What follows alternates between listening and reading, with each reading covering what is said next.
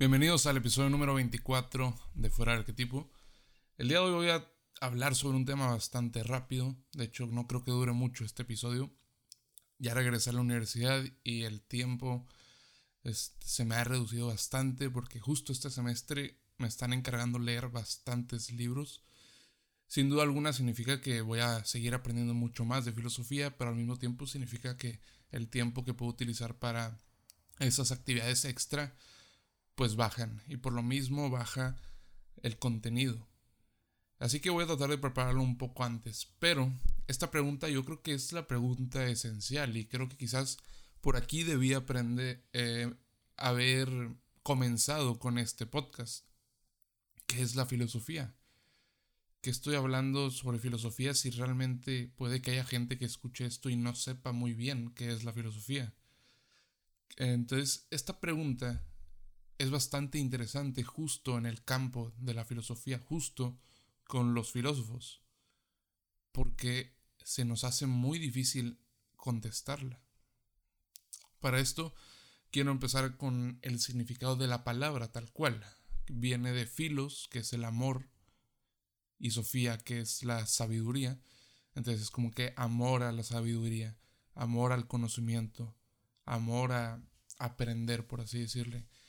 Yo lo veo así también como un amor a ese conocimiento, que ese conocimiento como que es el todo, amor a la vida, por más que nada por todo lo que existe en esta vida, amor hacia eso, creo que es sería para mí más o menos ese es el significado que yo le veo, que yo lo agarro de esa forma, pero eso solo es como que las palabras, realmente qué es la filosofía. Y les digo porque realmente mi primer clase de filosofía fue sobre esta pregunta. Nos dejaron dar una definición a la filosofía. Y también me pasó en un evento familiar donde me piden que le explique a mis primos menores qué es lo que estudio, qué es la filosofía. Y no supe explicarle muy bien. Creo que ese es un problema, el no saber explicar qué es la filosofía es lo que hace que se quede ahí, que nadie quiera saber más sobre esto porque es una costumbre muy rara como todos creen saber sobre qué es la filosofía por lo que han visto en la escuela o por otros lugares u otros lados, pero cuando le preguntan al filósofo este no te sabe responder porque las respuestas son tan diferentes o las respuestas que pueden existir bajo la misma cuestión de lo que significa la filosofía pueden ser tan diversas que el simple hecho de poder escoger una sola respuesta lo hace bastante difícil. Entonces, la conocemos, pero no realmente no entendemos su funcionamiento o su función en la historia, no sabemos qué ha hecho, no sabemos en qué ha contribuido. Hemos conocido a pensadores como por ejemplo se nos instruye mucho Platón, Sócrates, pero muy superficialmente. Lo conocemos porque son los son los populares de la antigua Grecia, y por lo mismo pensamos que es el primer filósofo, cuando de cierta forma podemos decir que no lo es. Entonces, hay muchas cosas que no conocemos, pero asumimos creer sobre la filosofía, cuando realmente aprenderle o el hecho de tratar de aprenderle va a hacer que veamos las cosas de una forma muy distintas. Es el amor a la sabiduría, ese amor a lo que existe, pero como a entender por qué existe, o no por qué existe, pero por qué existe de esa forma, o por qué hemos creado que exista de esa forma, por qué vemos las cosas como las vemos. Y para eso se tiene que hablar. Obviamente dentro de la filosofía existen bastantes ramas diferentes.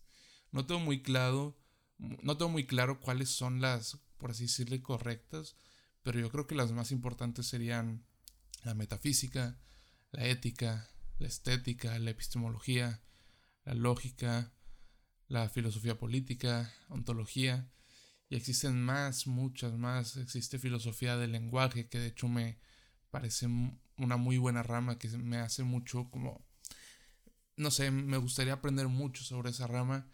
Entonces hay diferentes, por así decirle, puntos de vista sobre quizás y hasta mismos temas, pero viéndolos desde el enfoque de cada rama lo que hace que la filosofía sea bastante diversa.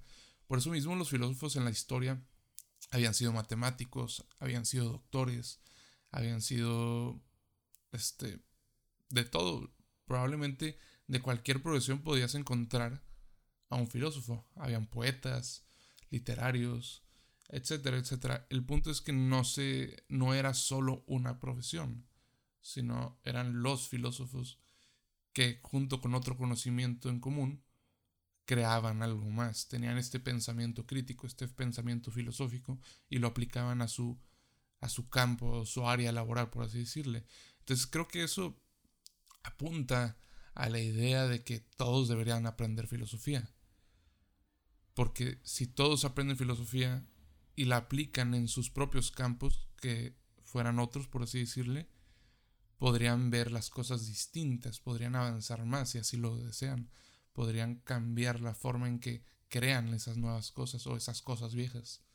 El punto es que la importancia de la filosofía se va a ver en otro podcast, pero quería mencionarlo en este. Entonces, como ya mencioné, los filósofos no tienen una pregunta o no tienen una respuesta correcta para describir la filosofía, ya que es una pregunta muy difícil. Y si la tienen es porque obviamente la han pensado bastante tiempo. Tenemos que entender que probablemente el mundo en el que vivimos ahorita, el mundo en el que hemos vivido en toda nuestra vida y en el que han vivido nuestros antepasados, se rige de cierta forma por ideas que ya fueron pensadas por otros filósofos. Si me piden decir quién o en qué reglas o en qué mundo vivimos, de qué pensadores, de qué filósofos, yo creo que aquí sería aplicar a estas tres personas, que serían Freud, que pues se podría considerar filósofo, aunque era más psicólogo, por así decirle, Marx y Nietzsche. Yo creo que estas tres personas crean como que lo que hoy conocemos como vida.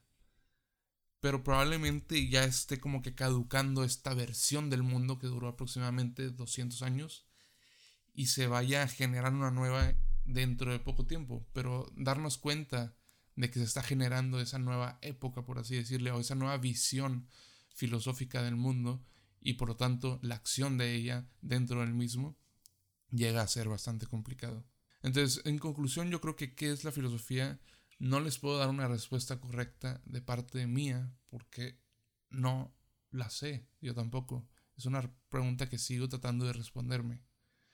Pero creo que el significado que le doy tan siquiera a la palabra se me hace correcto para poder tan siquiera hacer que alguien se interese sobre la filosofía.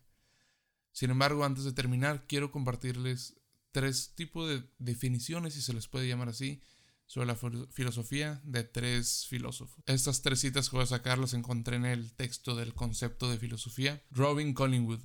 Pero la teoría de la filosofía es en sí misma un problema para la filosofía y no solo un problema posible, sino un problema inevitable, que tarde o temprano está obligada a plantear.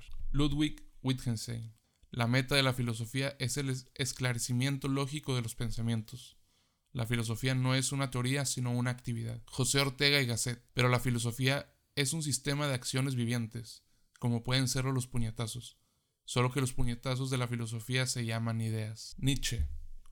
Un filósofo es un hombre que experimenta, ve, oye, sospecha, espera y sueña constantemente cosas extraordinarias, que se siente impresionado por sus propios pensamientos, como si estos viniesen de fuera, de arriba, abajo, como por una especie de acontecimientos como rayos que el sol puede sufrir, porque quizá él mismo es una tempestad, siempre preñada de nuevos rayos, un hombre fatal alrededor de quien rueda, ruge, estalla, siempre algo inquietante. Un filósofo es una ser, ay, que muchas veces huye de sí mismo, pero que es demasiado curioso para no volver siempre sobre sí mismo.